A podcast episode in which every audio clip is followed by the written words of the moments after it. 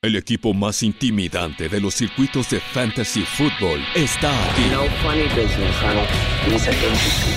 Ten a la mano tu bat con clavos, las cadenas y el boxer de acero, pero sobre todo la actitud necesaria para aterrorizar a tus I'm rivales. just gonna hurt you. Really, really. Esto es NFL Fantasy Squad NFL Fantasy Squad. con José Ramón Yaca y Diego Lozano.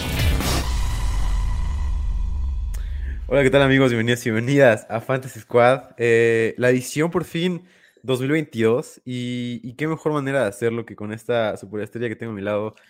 Qué emoción, qué emoción estar contigo, Mau. Estoy, estoy más que feliz. Hace, hace muchísimo tiempo que no grabábamos juntos. No está Yaka en esta ocasión, pero estás, estoy contigo y estoy, estoy feliz de hacerlo. Muchas, muchas gracias por estar aquí.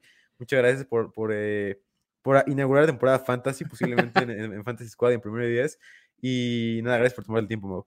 ¿Qué, qué mejor, qué mejor oportunidad para estar contigo, Diego, para inaugurar tu temporada 2022, para hablar de los novatos, que es lo que está en estos momentos en boga y todo el mundo quiere saberlo. Un gustazo estar contigo. Nada superestrella. Superestrella naciente la que está aquí al lado. Es, él, él sí, él sí. Muchas gracias, Mau. Y, y, sabes, fueron días de vacaciones para mí, te dije, te dije el, el Ujú. sábado, como fue, fue un, un retiro, un retiro mental que necesitaba porque justamente me había obsesionado con cada uno de estos jugadores. Me había obsesionado con, con Brice Hall, me había obsesionado con, con el mismo Drake Jackson. Había, había pasado mucho tiempo viéndolos jugar y, y por Sí. fin, por fin me concentré en mí y estamos de vuelta ahora sí para hablar de nuevo con esos jugadores. Y les voy a explicar un poco la dinámica de este, de este episodio. Vamos a hablar sobre la primera ronda ideal que tenemos los dos. Vamos a hablarla, vamos a hacer una especie de mock draft eh, hablado. Y después, en la segunda, tercera y cuarta ronda, vamos a hablar sobre los picks ideales o los mejores picks para su, para su draft de novatos, que seguramente o ya acabaron o están a mitad de su draft de novatos, los que, los que estén jugando esos. O si no, para también planear para las ligas redraft, también te traeremos un poco de, de insight. Y, y nada, vamos a empezar. Em, empecemos por el número uno, que es, es el consenso, es el, el claro número uno de todos, que es Brice Hall. Y, y Brice, Brice Hall, sabes, yo no estaba tan de acuerdo en que fuera el 1.1 antes de que pasara la catástrofe de quarterbacks, porque Claro. na- nadie sabía que, que Malik Willis iba a caer hasta la tercera ronda y que todo este tipo de cosas iban a pasar. Eh, ahora me parece que es justo y, y puede que no sea el mejor running back, pero sí tiene cayó en el, el lugar ideal, que son los Jets. Obviamente está Michael Carter ahí, está un backfield que puede ser un poco lleno, pero la realidad es que Brice Hall es el único running back de toda, la, de toda la clase de draft que cayó en un lugar establecido donde puede tener más de 200 carreras posiblemente. Entonces, no sé tú cómo veas, cómo empezamos a digerir a Brice Hall en esta temporada 2022. Yo estoy de acuerdo contigo que quizás no era el destino ideal que al menos queríamos en la comunidad fantasy, ¿no? Ujú. pensábamos en Brice Hall y, y- y decíamos, ok, Houston hace sentido, con un pick alto en segunda ronda hacía mucho más sentido, lo mismo los Falcons, y ahí decíamos, "Eh, él va a ser el líder absoluto en los backfields en esos dos casos. También incluso nos entusiasmamos y pensamos que, que los Bills pudieran haber elegido a Brice Hall y también creo que nos hubiéramos vuelto locos. Sí. Y una vez que cae Brice Hall a los Jets, quizá no hay tanto entusiasmo, pero no veo razones por las cuales no entusiasmarse. Como tú dices, sí puede parecer un backfield complicado, pero la realidad es que después de Michael Carter no hay absolutamente nadie. Sí. No hay, no hay competencia para Brice Hall, que para mí sí es el mejor running back de esta generación, un running back completo que puede jugar en cualquier situación, los tres downs, eh, fue el running back 7 en acarreos de más de 15 yardas, el séptimo en tacleadas rotas, habla de su elusividad, de su potencia, dos temporadas con al menos 250 carreos, es decir, sabes que puede ser un caballo de batalla, está comprobadísimo. Sí. Y creo que Michael Carter, los Jets siempre lo vieron como ese running back de rol. Porque si tú te fijas, Diego, en la temporada pasada los Jets nunca le dieron las llaves completas a Michael. Carter. O quizás se las dieron en la última parte de la temporada más forzados que cualquier otra cosa. Sí, con creo- peros, ¿no? Exacto. Y creo que ese va a ser el rol de Michael Carter. Va a ser el de terceras oportunidades. Limita a Brice Hall, obviamente, pero al final de cuentas, yo sí veo que Brice Hall, en el peor panorama de entrada, de inicio en, en 2022, puede tener el 60% de los toques y probablemente a partir del 2023 convertirse en el caballo de batalla de una ofensiva que hoy por hoy luce para ser mucho mejor de lo que ha sido en las últimas temporadas. Sí, sin duda, con las adiciones que, que ya hablaremos, esta ofensiva se ve mucho mejor. Además, en un sistema de, de la flor, que es algo que no se habla mucho, pero lo estaba pensando otro día. Veíamos lo que pasaba con Aaron Jones y AJ Dillon, ¿no? Que son Sí. dos running backs que podrías hacerle comparación posiblemente con, con Brees Hall y Michael Carter. Creo que puede ser algo muy similar a esta primera temporada, eh, en, en donde Aaron Jones, to- bueno, donde, donde Michael Carter to- toma el rol de, de Aaron Jones Ujú. y, y Brees Hall toma el rol de AJ Dillon y posiblemente salteo en algún momento, pero creo que puede ser muy parecido a este tipo de rol. Nada más, imaginen a AJ Dillon con 250 toques por temporada. ¿no? Exactamente. Sí, sí, sí, O sí, también y- como eh, cuando fue Aaron Jones y este Jamal Williams. Jamal Williams, exactamente. Que Jamal Williams era un poco más el running back de rol y Aaron Jones cumplía ese rol de primeros, de primeros y segundos down. Sí, eh, lo, lo veo en el panorama. Brice Hall es el 1-0-1, sí. sin duda. Sí, sin duda. Y en el 1.2 creo que también está bastante claro. Eh, ya se portada de este episodio porque me lo preguntaba, me lo preguntaba Luigi y la verdad me encanta Drake London. Drake London lo hypeé desde posiblemente febrero. eh, estaba, estaba en pelea con, con, con mi amigo Julio Martínez porque a él le gustaba más Traylon Burks, a mí me gustaba más Drake London desde el principio. Sí. Lo pude convencer al final y llegamos De al hecho. de que Drake London fue el número uno.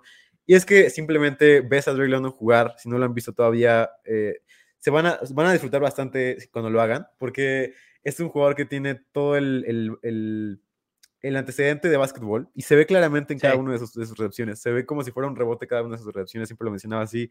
London es alguien que gana 50-50 siempre, pero que la gente no se da cuenta que es demasiado rápido, que también puede ganar eh, en velocidad. Obviamente no fue el mejor separándose, no es su, su característica, pero lo, lo, lo, que domina y para mí es el único wide receiver X claro de toda la clase de draft, es para mí lo, lo, especial que tiene. Es el único wide receiver que puedes tener.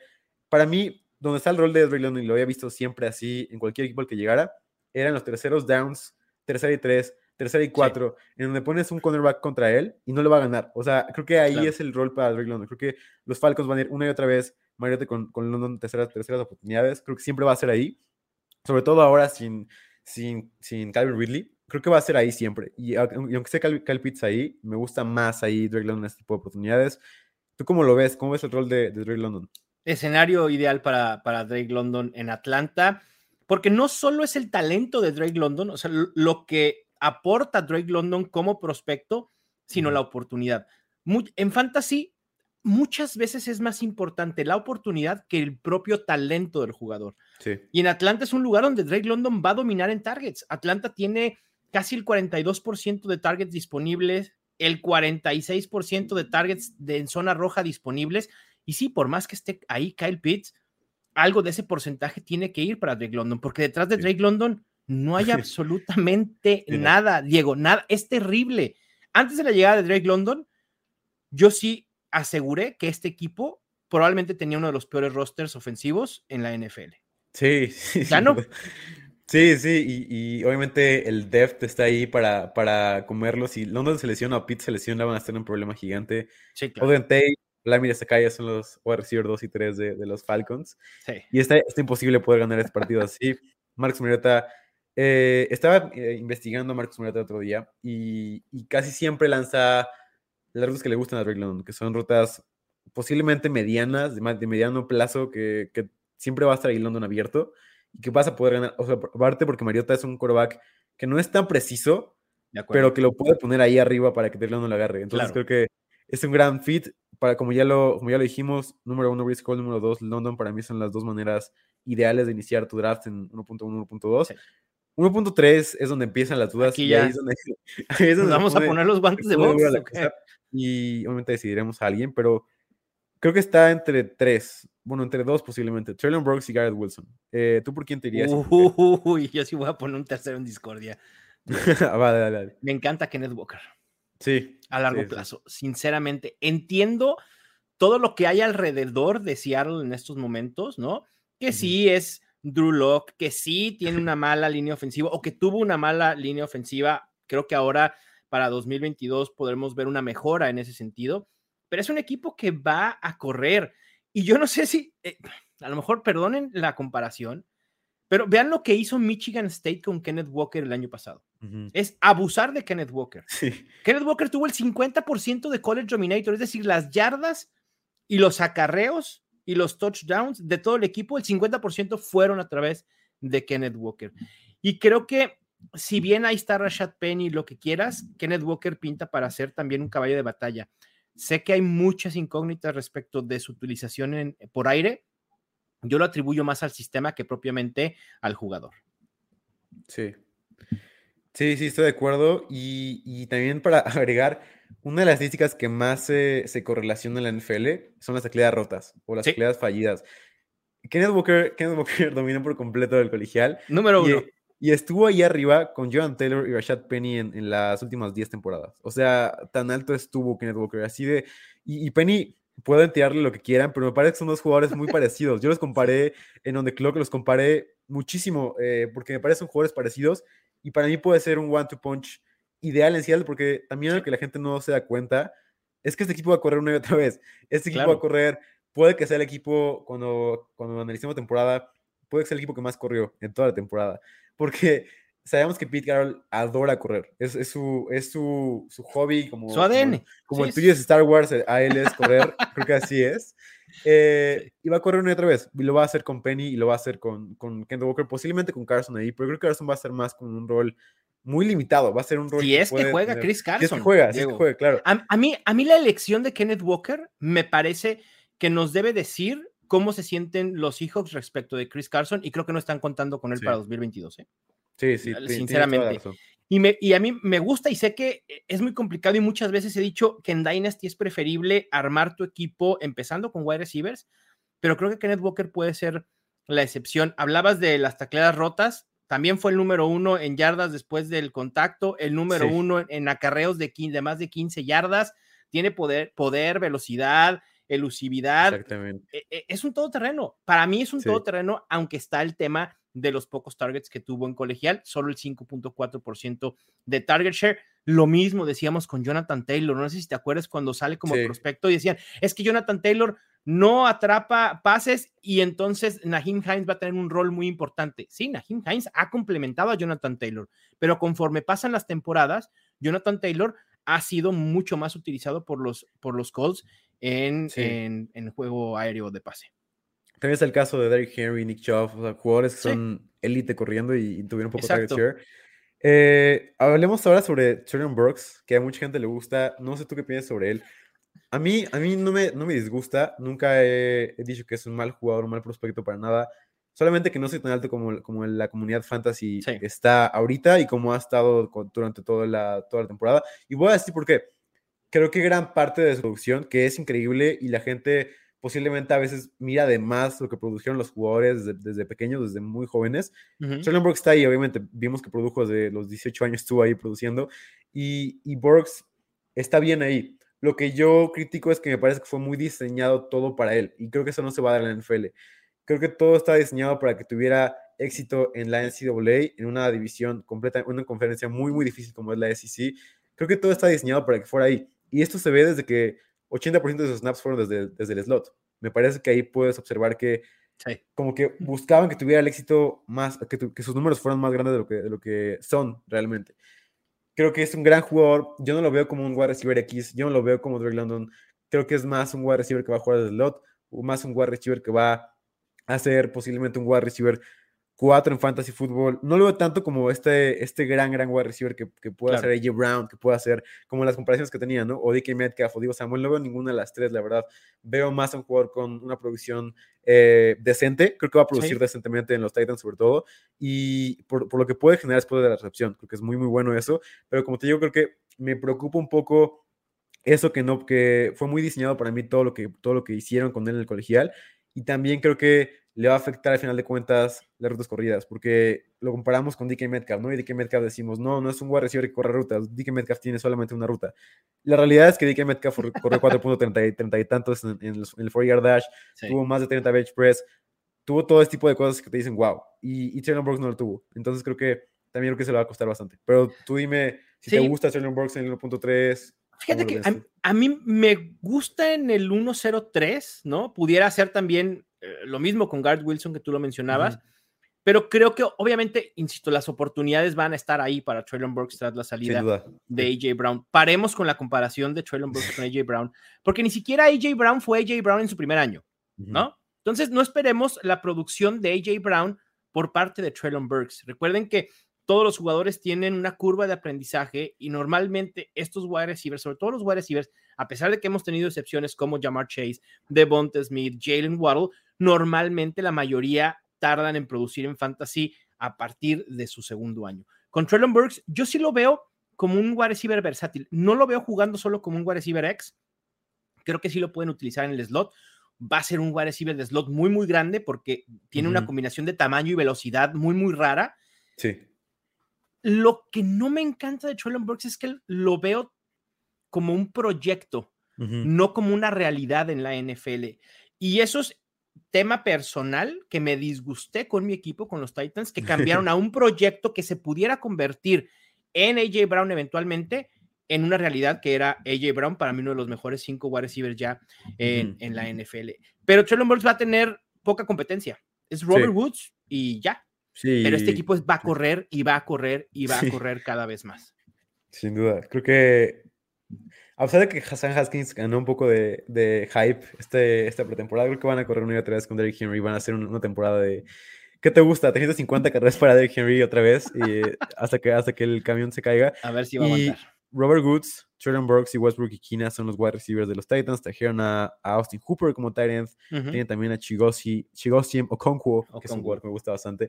Pero vayamos al 1.4. Decidamos el 1.3 en. ¿Qué te gusta? ¿En Kenneth Walker? Sí, va, vamos con Kenneth Walker, En 3.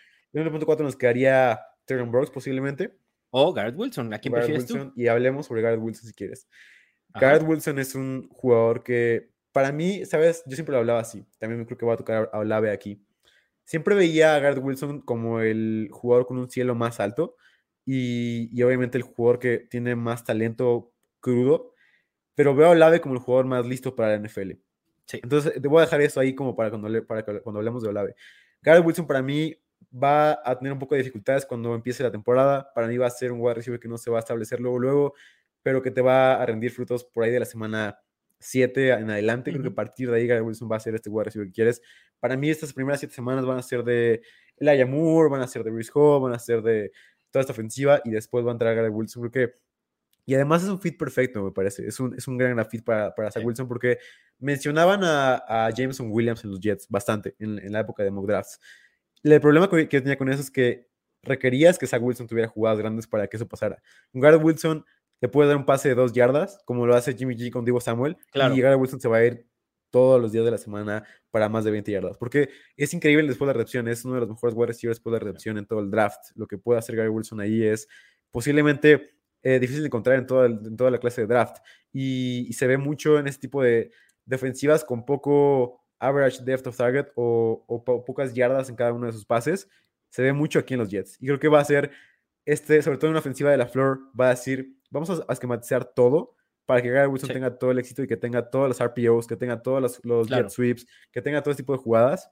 Para mí ahí va a ganar Gary Wilson. Creo que va a ser un, más un wide receiver como Deontay Johnson que va a ganar, que va a tener posiblemente partidos de 10, 12 puntos a veces, pero que tenga muchos targets, recepciones y, pocas yardas posiblemente por la, por la poca cantidad de yardas que van a lanzar eh, Zach Wilson como tal.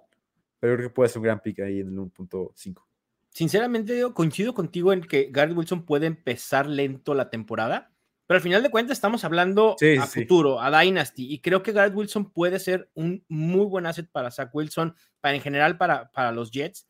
Eh, pero entre Traylon Burks y Garrett Wilson me cuesta trabajo decidir porque los tengo en el mismo nivel. Creo que por ahora la balanza la pondría a favor de Traylon Burks, porque es probable que él pueda aportar desde día uno por esta ausencia de la competencia. Garrett Wilson no va a suceder así porque tiene el Moore, eh, tiene a Braxton Berrios, que también tuvo una buena temporada, ¿no? Entonces, creo que este inicio lento de Garrett Wilson me hace irme por Traylon Brooks. No sé si coincidas. Eh, yo me iría por. Yo me iría por Garrett Wilson, pero, pero ya pusimos okay. Traylon Brooks antes. Eh, creo que están muy parejos. Para mí están igual así. Es uno A, uno B en ese tipo de decisiones. No, no, es una diferencia abismal. Luego en el 1.6 me parece que está más claro que nunca. El 1.6 está casi cantado que quién se va ahí y ese es Jameson Williams, el wide receiver de Alabama. Jameson Williams es para mí un mejor wide receiver que Gary Wilson, un mejor wide receiver que Traylon Burks, pero no me gusta más la situación que está, en la que está él a la que está Wilson y Burks.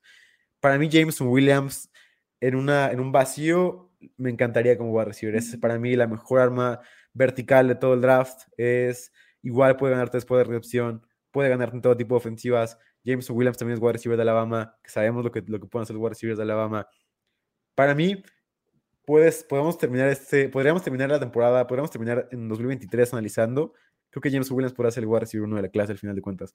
Su talento es increíble y se ve mucho este tipo de relación en, yardas, en pases de más de 20 yardas con Jamar Chase, con Justin Jefferson. Creo que James Williams está, está obviamente un escalón abajo, pero creo que puede producir a nivel similar en este tipo de pases de más de 20 yardas, porque es un gran arma vertical. El problema que yo tengo es no sé qué tanto Jared Goff lo va a hacer. Y por, para, mí por eso es 1.6. A ver, Diego, ¿qué te gusta? Que en tres años Jameson Williams sea por mucho el mejor wide receiver, no solo de la generación, sino dentro de los Lions, ¿no?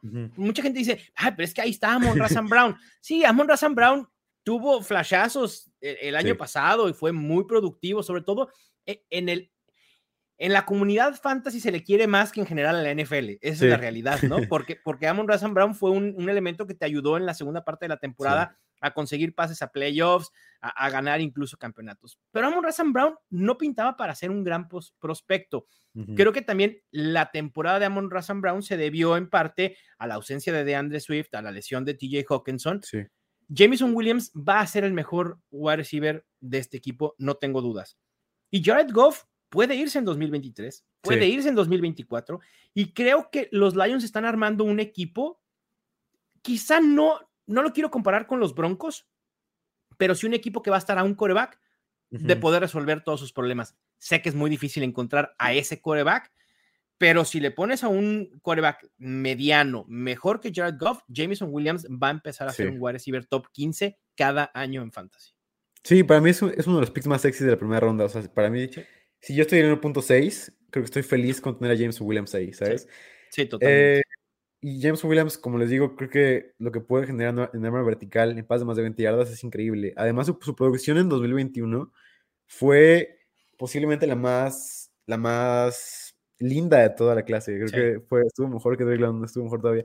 Eh, y obviamente la lesión lo, lo, lo, lastimó un poco su ADP, pero creo que James Williams es un gran wide receiver por ahí veía, perdón, por ahí veo un tuit de Edwin Porras tratando de, decir cuándo pudiera regresar eh, Jameson Williams y él ponía fecha de regreso estimada nueve meses después de la lesión, quizá mediados o finales de octubre.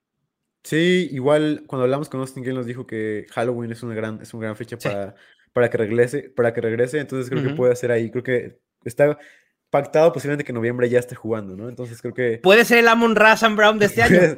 puede ser el Amon Razan Brown de este año, así es. Vamos con tres wide receivers, vamos a hablarlos de, de paquete para poder también tocar otras rondas. Venga. Sky Moore, Chris Olave y Christian Watson, creo que son los, los picks que están ahí eh, disponibles para ti en el 1.7, 1.8 y 1.9.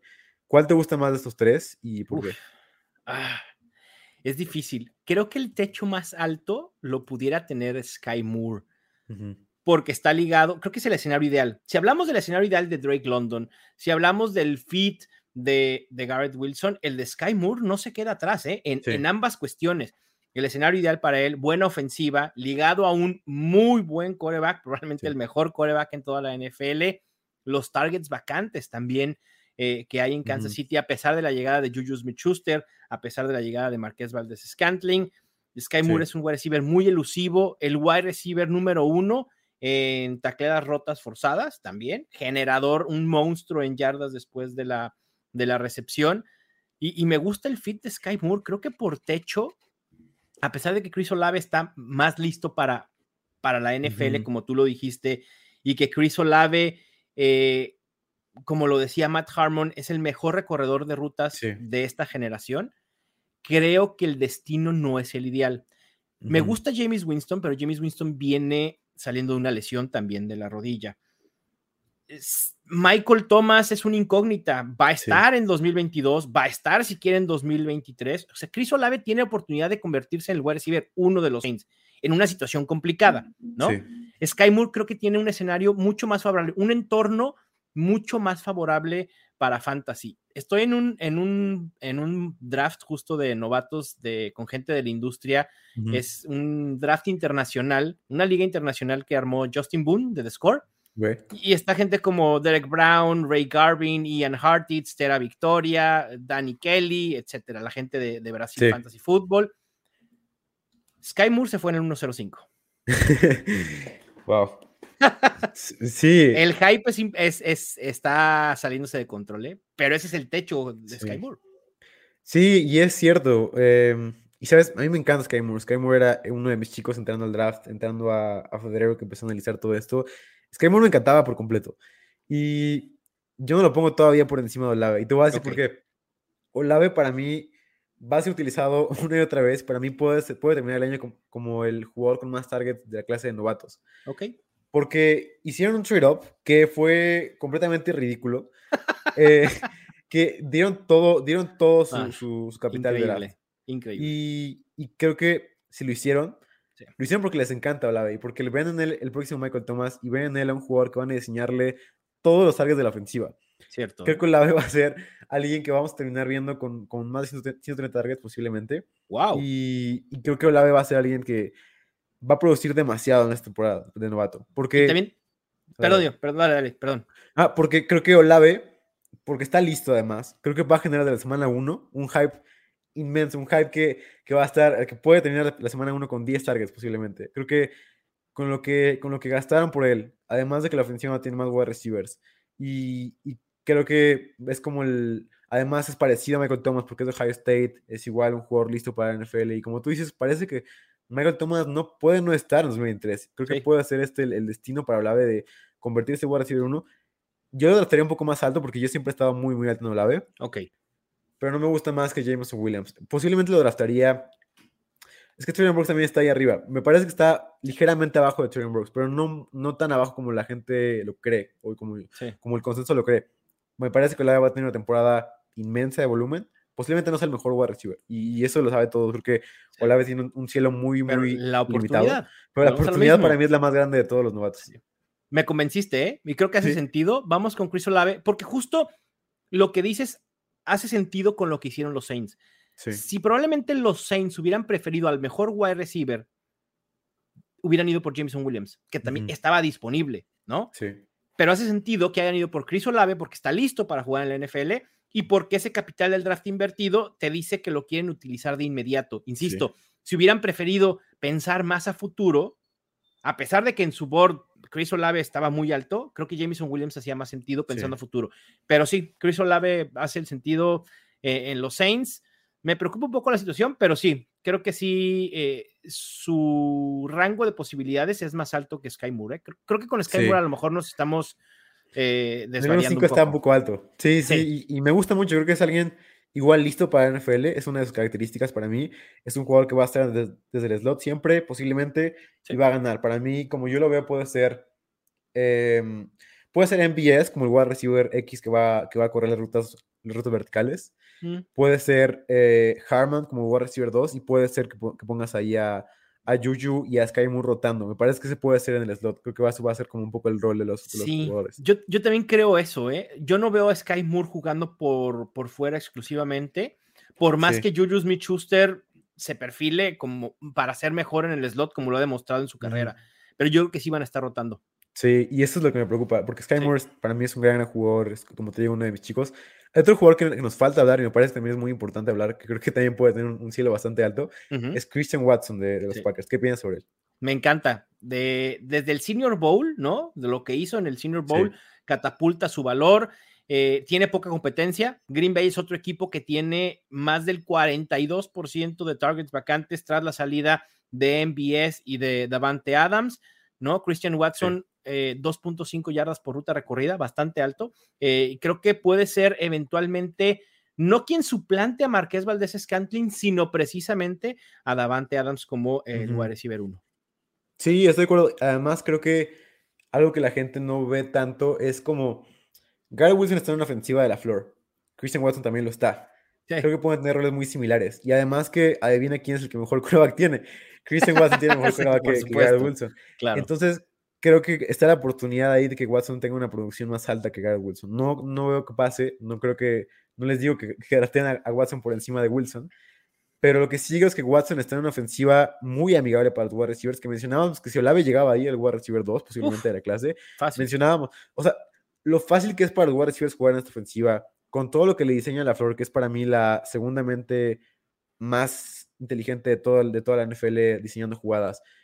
Lo que puede diseñarle para Christian Watson, además de que es un jugador alto, como le gustan a los Packers, un jugador que es muy flexible, es un jugador que corre rutas muy bien. Obviamente está ahí la, la falta de ball skills, pero me parece que se lo pueden arreglar en la, en la preseason.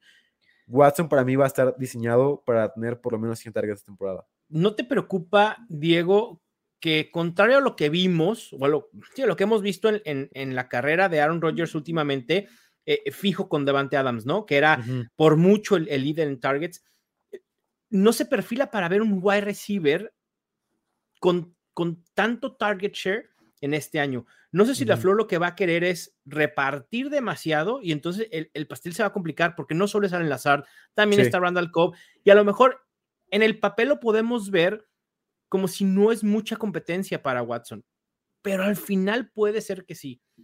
Además, creo que también va- vamos a ver un, eh, un bajón en, en los, eh, en los pases de, de Rodgers, no en calidad, sino en número de pases intentados por juego este año. Creo que se va- van a confiar un poquito más en Aaron Jones, en AJ Dillon. Vamos a ver, creo, un- un- una modificación a esta ofensiva, pero sin duda, Christian Watson es alguien que entusiasma por talento, por oportunidad y por estar ligado a Aaron Rodgers, sin duda. Sí, estoy de acuerdo. Y, y para mí ese es el riesgo. El, el- el- el- el que tú mencionas me parece que es el riesgo. Sobre todo en el 1-9 me parece que es como el lugar ideal para agarrar a. Christian Watson. Sí, El sí, sí. 1-10 es donde viene lo lindo. Y, y, y me parece que aquí es donde empieza el debate, porque para mí el 1.10 está claro y, y no para mucha gente no lo está. Para mí es James Cook el 1.10, pero, pero tú, dime, tú dime quién tienes y por qué. Ah, a mí me. A ver, pensando a futuro, probablemente James Cook termine siendo el running back principal de los Bills, ¿no? Eh, En un año. No esta temporada, pero probablemente sí en, eh, a partir de 2023. Eso le quedarían dos o tres años en una muy buena ofensiva ligado a Josh Allen. Yo no sé si James Cook pueda hacer realmente algo más. Me he tratado, bueno, no me he peleado, pero me, me ha causado conmoción el que la gente piense que Chase Edmonds es un running back solo de rol. Y creo que con James Cook nos puede pasar algo similar, Sí. ¿no? Que quede en solo ser un Naheem Hines, que quede en ser Sí. solo un Jerry McKissick y que nunca dé ese paso para poder ser un running back de tres downs. James Cook no tiene el perfil para hacerlo. No estoy diciendo que no lo pueda hacer, pero obviamente ligado a la ofensiva de Buffalo, si quitas de la ecuación eventualmente a Zach Moss, que probablemente incluso pueda ser cortado esta misma temporada, Sí. y Devin Singletary a partir de la siguiente, cuando vean los Bills que tienen James Cook, puede darse y, y me gusta el upside. Sin embargo, aquí yo preferiría a otro wide receiver. Y creo, y creo que voy a polarizar un poco, pero el capital del draft nos tiene que decir algo. Jahan Dodson, Jahan, ok. Jahan Dotson. sí. Y, y no me gusta para nada el, es- es el panorama. Es, te pones a ver y es los Commanders, ¿no? Con Carson Wentz. Sí. teniendo a Terry McLaurin. Pero quizá en 2023 no esté ni Terry McLaurin, porque puede ser agente libre, y a lo mejor tampoco está Carson Wentz. Sí. Ah, creo que puede ser Jahan Dodson muy buena opción desde el slot, después del fallido intento de, de Curtis Samuel.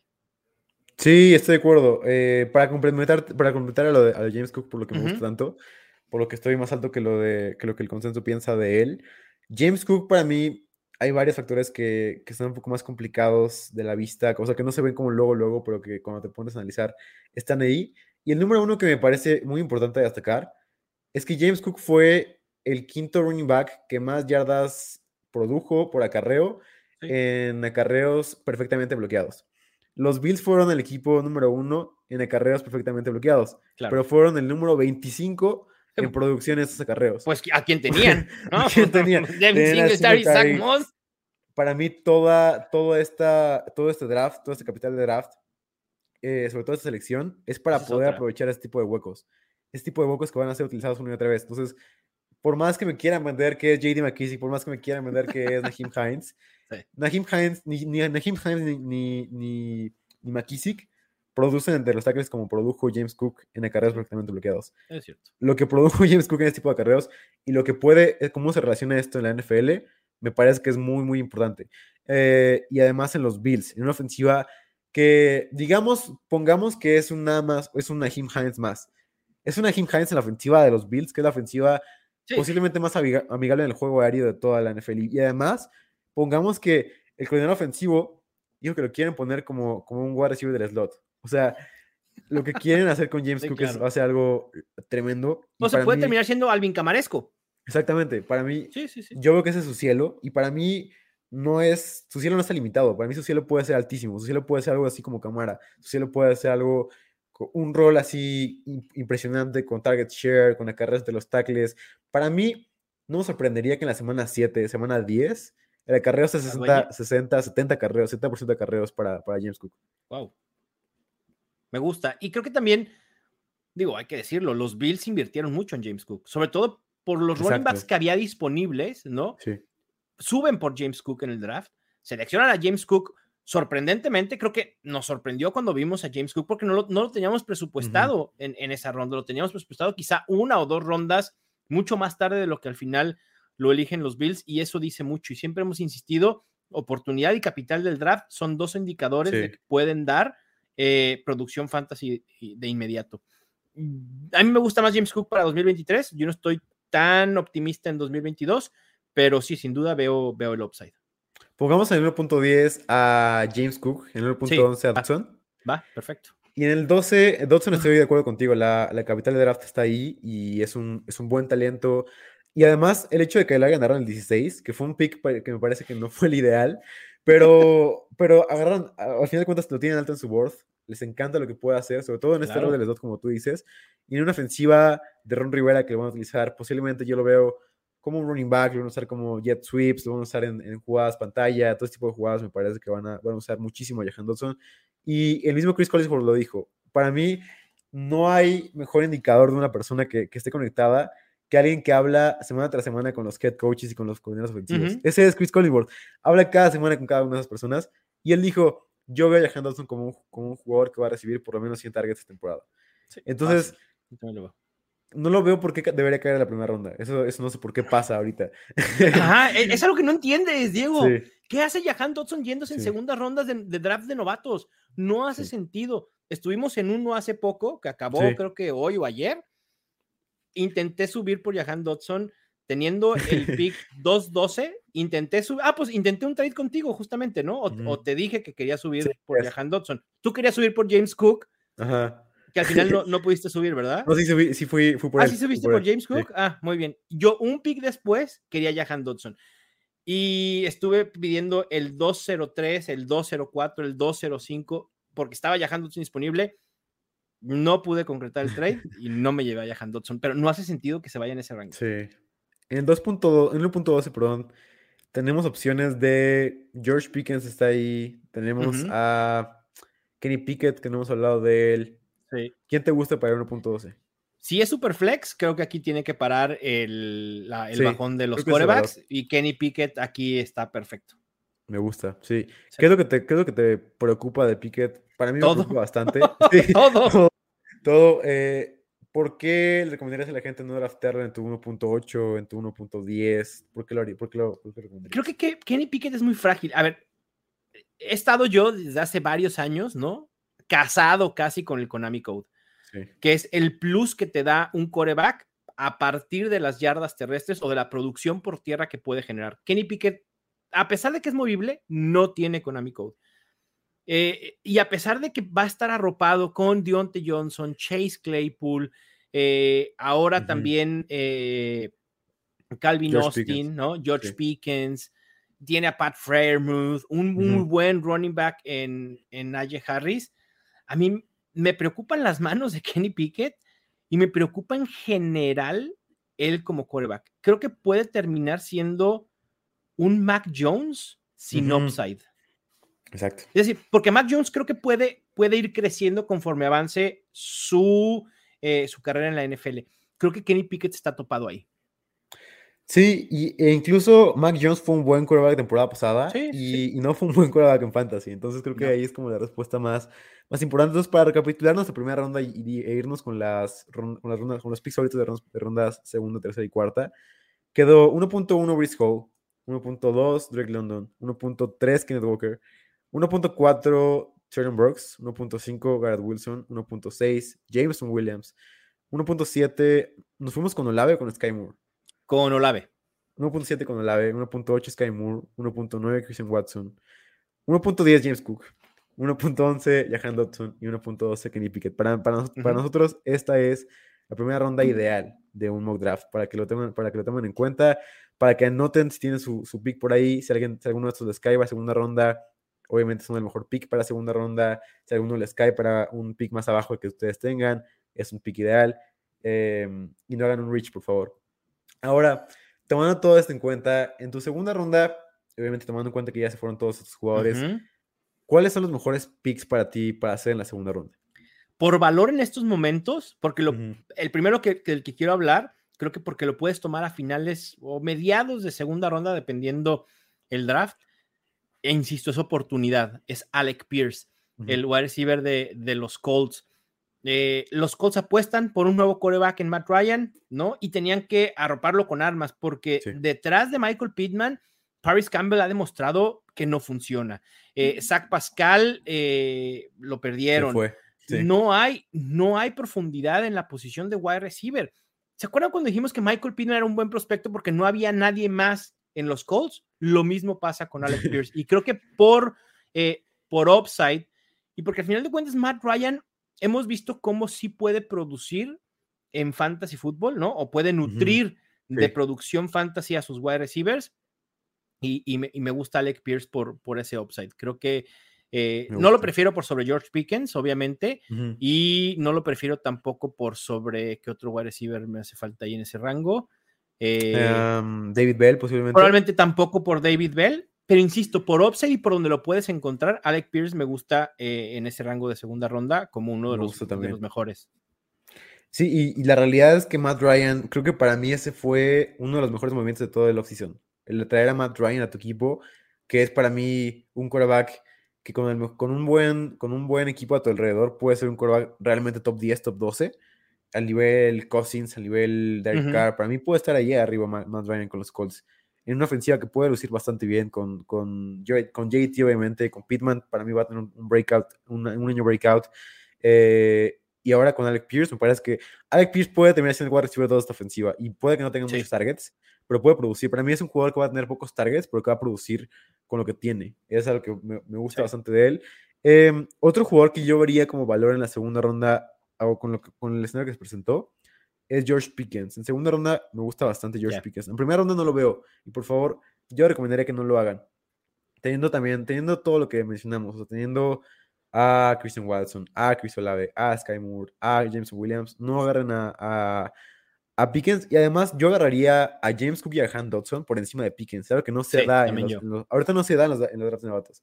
Si pueden tener la oportunidad de tomar a Cook y a, y a Dodson por encima de Pickens, háganlo. Luego, si les cae Pickens en la segunda ronda, para mí es un valor muy alto. Bien. Y, y puede ser un problema bastante grande, Pickens, que la gente no se da, no se da cuenta cuando lo en primera ronda, porque sí es real la preocupación de los equipos y es tan real que bajó hasta la segunda ronda y, y- y ma- y muy abajo. Pickens para mí puede ser un- alguien que se pelee con Tomlin, puede ser alguien que tenga problemas fuera del vestidor.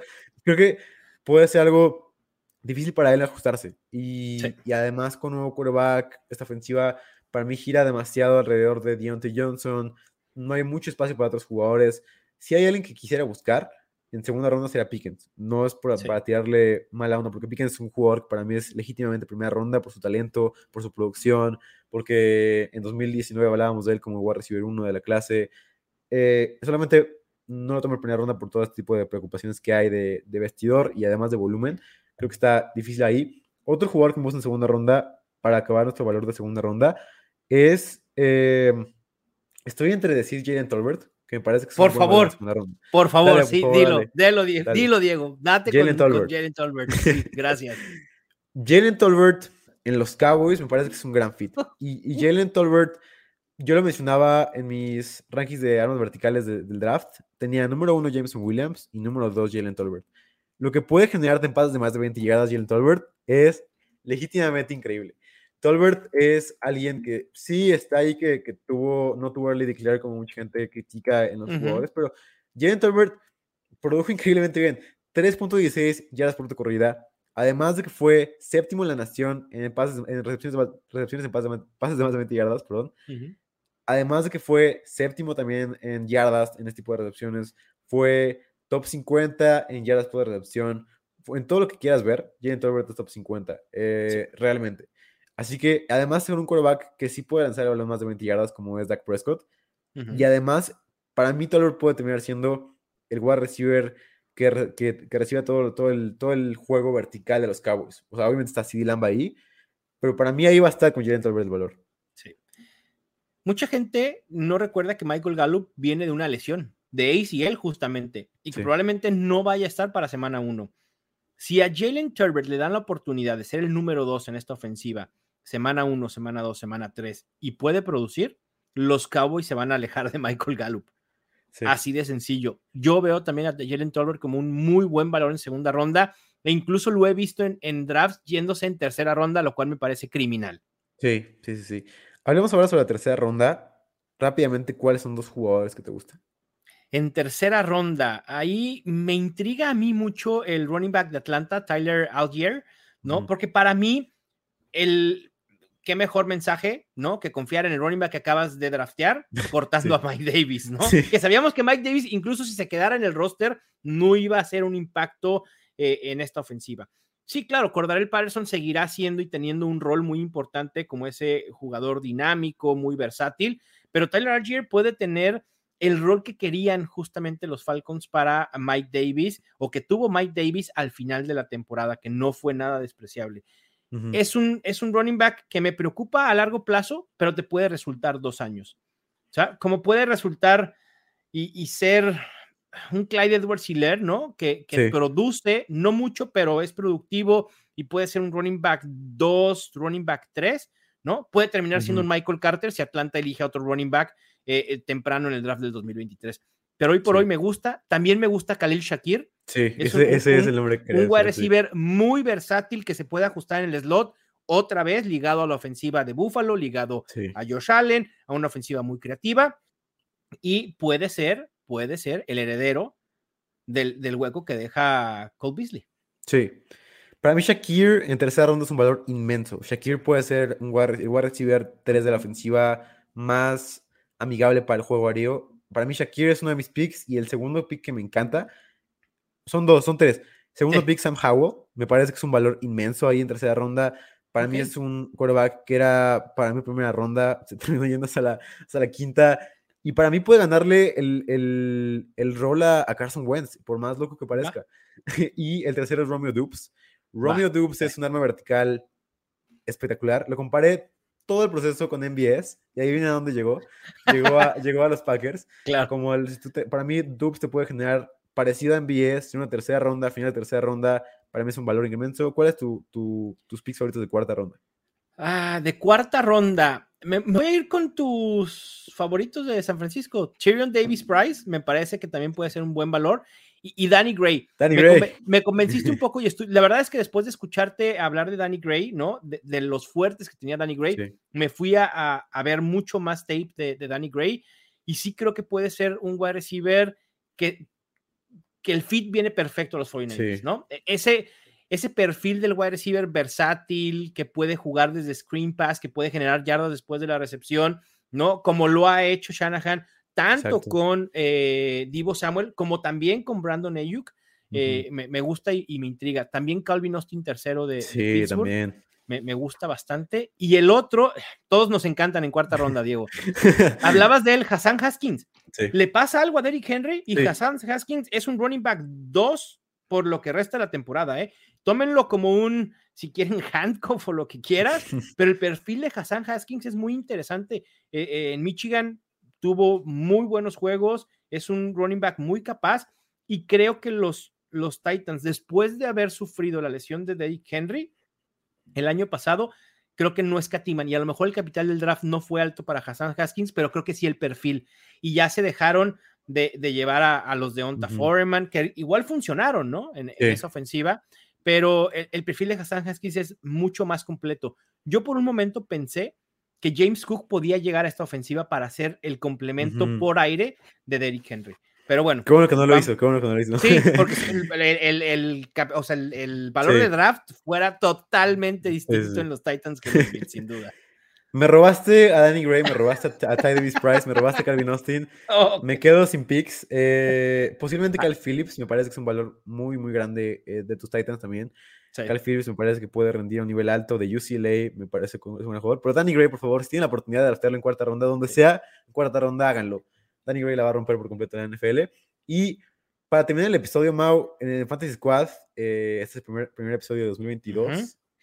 Y siempre damos recomendaciones a la gente de algo que nos gusta, algo que nos, Ok. nos hace vibrar, algo que nos hace felices, algo que nos hace Venga.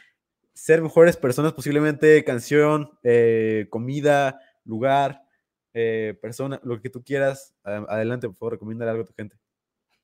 ¿Que ya pasó o que va a estar? O puede ser que algo que va a Que suceder. te emociona, algo que te emociona, algo que te guste. Algo que emociona muchísimo. Estamos Sí. a 15 días de que se eh, estrene la serie de Obi-Wan Kenobi. No puedo esperar para volver a ver a Darth Vader y a Obi-Wan Kenobi pelear uno a uno. Y si es con lightsabers, muchísimo mejor.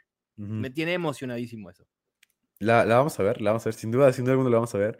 No Yo a nadie. tengo... Tú no No, muy de Star Wars, ¿verdad, Diego? ¿O favor, sí. Me gusta bastante, me gusta bastante. Ah, no, no, ok. yo la veo, o sea, no obviamente no como tu fan, no como tú, pero, pero para mí, o sea, me gusta bastante. Mi Va. recomendación de la, de la semana es algo que no te va a gustar, obviamente, pero no lo podido hablar aquí en este, en este partido, en, en este, en este, en este, en esta edición de, de, de Fantasy Squad, en este año. El nuevo álbum de Bad Bunny es una maldita joya. Un verano sin ti es, es una belleza, es, es algo que me hace vibrar. Es una, un álbum veraniego, tropical, que te va a hacer sonreír una y otra vez. Eh, estoy, estoy feliz por este álbum y, y es mi recomendación para la gente. Sigan las recomendaciones de Diego de Fantasy Football. No sigan sus recomendaciones musicales, por favor. Mau, muchísimas gracias por, haber, por habernos acompañado. Fue un placer, fue una gran, gran plática. En verdad, de, de primera ronda hablamos sobre grandes picks. Esperemos que vuelvas en la temporada. eh, seguramente lo harás porque eres un gran amigo del show y eres una superestrella para mí en nuestros corazones. Gracias por todo, Mau. Te quiero mucho. Muchas gracias, Diego. Sabes que el cariño eh, es mutuo. Me encanta apoyar lo que haces y encantado de, de volver aquí a Fantasy Squad. Y qué honor poder eh, haber inaugurado la temporada 2022. Un abrazo para todos. Nos vemos. Ahora estás listo para partir cráneos y dominar tu liga de fantasy football. Esto fue NFL Fantasy Squad, NFL Fantasy Squad. una producción de primero y diez. Step into the world of power, loyalty, and luck. I'm gonna make him an offer he can't refuse. With family, cannolis, and spins mean everything. now, you wanna get mixed up in the family business. Introducing The Godfather at ChumbaCasino.com. Test your luck in the shadowy world of The Godfather slot. Someday, I will call upon you to do a service for me. Play The Godfather now at ChumbaCasino.com. Welcome to the family. No purchase necessary. VGW Group. Void where prohibited by law. 18 plus. Terms and conditions apply.